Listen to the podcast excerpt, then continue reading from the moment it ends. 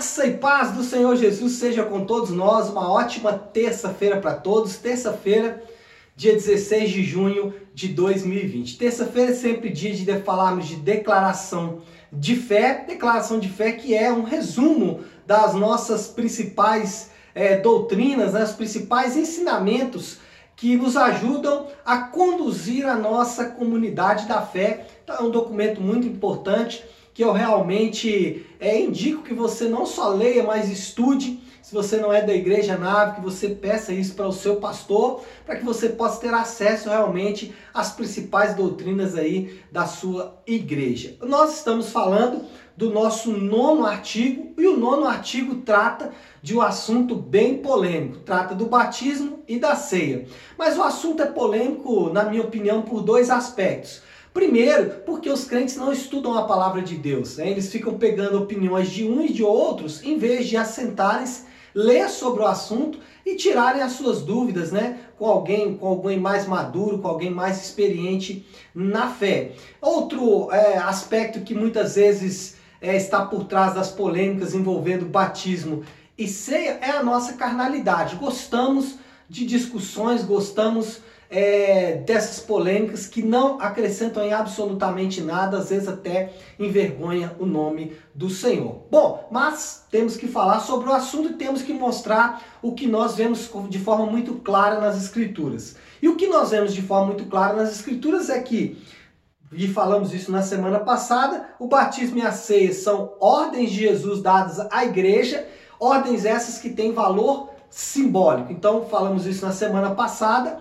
e demos ali vários textos bíblicos que vão é, de encontro exatamente nesse sentido. Hoje, dando sequência, nós vamos falar um pouco sobre a forma como o batismo deve ser realizado. Então, é, nós temos o seguinte: o batismo consiste na imersão do crente em água após sua pública declaração de fé em Jesus Cristo como Salvador único, suficiente e pessoal. Então, Aqui nós falamos é, duas coisas diretas sobre a forma como o batismo deve ser realizado e uma de forma indireta. As duas coisas diretas é o batismo deve ser feito por imersão em água. É, essa é a regra. Né? O indivíduo deve ser é, literalmente mergulhado, que é a palavra batismo, mergulhado em água. Né? Paulo vai falar sobre isso em Romanos capítulo 6 fazendo uma figura do batismo, a morte e ressurreição. Então, na nossa opinião, o indivíduo deve ser mergulhado em água, imerso em água.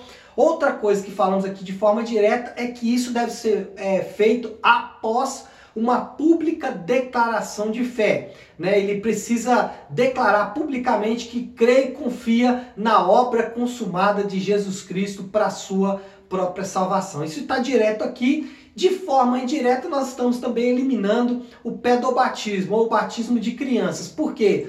Uma criança, ela não pode é, fazer uma pública declaração de fé. Primeiro, porque ela não tem consciência do que está fazendo.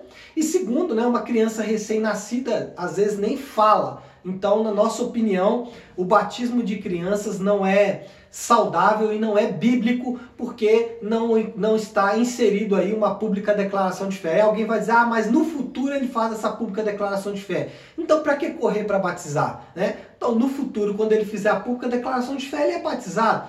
A gente não precisa ter correria para batizar. Eu não entendo, às vezes, essa pressa que muita gente tem para batizar. O batismo não precisa ser feito com pressa. Até porque o batismo não é condição para a salvação.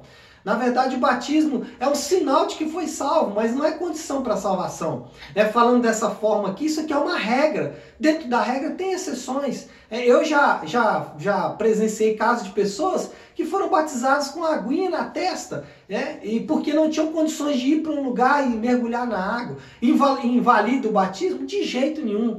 Eu, agora, por outro lado, já vi pessoas que se prepararam muito tempo para o batismo, batizaram e nunca mais voltaram na igreja. Quer dizer, é, de que valeu aquela preparação? De que valeu né, todo aquele tempo ali se preparando para o batismo, sendo que ela não fez o principal, que é dar sequência ali na sua caminhada com, com Cristo, ou pelo menos a sua caminhada é, com a igreja com qual ela se batizou. Então, o que nós estamos falando aqui é regra. Essa regra tem exceções. Dentro dessa regra, acreditamos sim que o batismo deve ser feito por imersão de indivíduos que fazem uma pública declaração de fé em Jesus Cristo. Então, obedecendo exatamente aquele que crê e for batizado. O problema é que nós nos pegamos naquele que crê e for batizado e nós esquecemos o que é crer. Será que crer é só falar que eu creio em Jesus?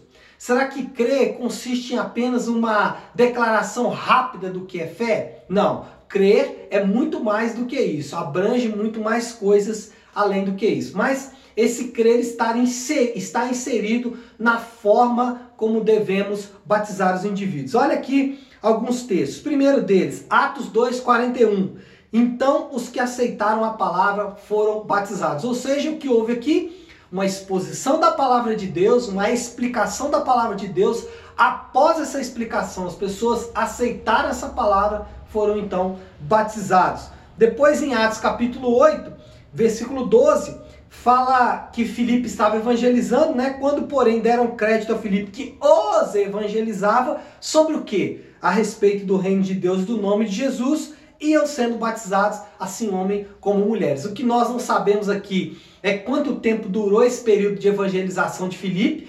Pode ter sido imediato, mas pode ter durado um tempo maior. O ponto é que depois que era apresentado o evangelho, aquelas pessoas criam e seriam batizadas. E o, a exceção à regra é o mesmo capítulo 8 de Atos, onde Filipe evangeliza o eunuco. O eunuco era um homem que estava numa carruagem, ele vinha lendo Isaías, não entendia o que lia, Filipe explica para ele, depois de expor para ele a verdade sobre Jesus e o reino de Deus, esse eunuco pede para ser batizado. E é por que, que eu falo que aqui é a exceção? Porque Filipe batiza esse homem e nunca mais vê ele, né? Ele não passa a fazer parte da, da igreja de Filipe, mas é, Filipe aproveitou uma oportunidade e batizou aquele indivíduo ali é, na água que ele estava é, passando naquele momento em que ele estava passando ali próximo àquela água. Temos outros exemplos, né? Sempre seguindo essa regra. Mesmo em Atos, que não é um livro normativo, tá? É um livro histórico, é um livro, é um livro narrativo, narra uma história,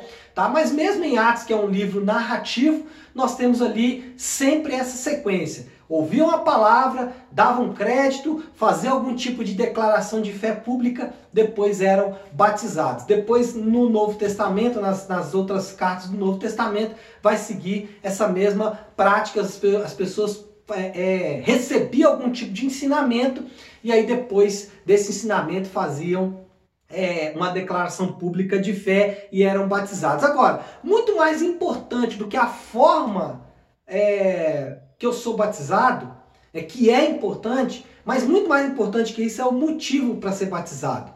Tem pessoas que querem ser batizadas por orgulho, para dizer o seguinte: eu concluí uma parte, né? faz um curso na igreja e, e, o batismo é como se fosse a formatura do curso. Isso é orgulho. Ou para mostrar para as pessoas que ela é batizada. Ou batizar por medo, não preciso batizar porque senão vai ter maldição na minha vida. Isso é motivo errado. Ou batizar por superstição. Eu vou batizar porque aí vai cair uma chuva de bênçãos sobre a minha vida. Motivo errado. É, quais são os motivos certos para batizar? obedecer uma ordem de Jesus, obedecer de forma voluntária e confiante naquilo que Jesus manda. E segundo, como testemunho daquilo que Jesus fez na sua vida. Esses são os motivos corretos para se batizar. E muito mais do que a forma, é quem deve se batizar, de que forma deve se batizar. Eu acho que a pergunta é por que se batizar? Essa é a pergunta boa, essa é a pergunta séria e essa é a pergunta importante. E antes de você batizar alguém,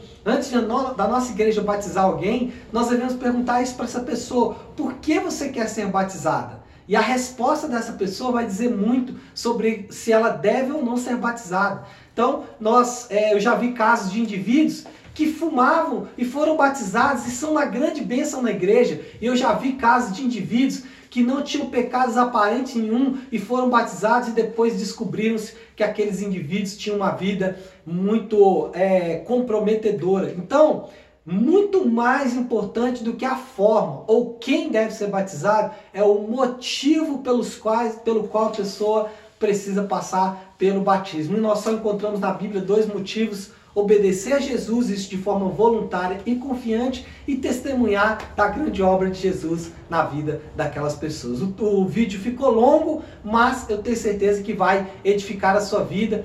Não se esqueça, estude sobre o assunto, não ouça uma série é, de pessoas sobre isso, mas procure estudar e, e tirar das escrituras a sua própria conclusão, tá bom? Que Deus te abençoe e uma ótima terça-feira para todos nós.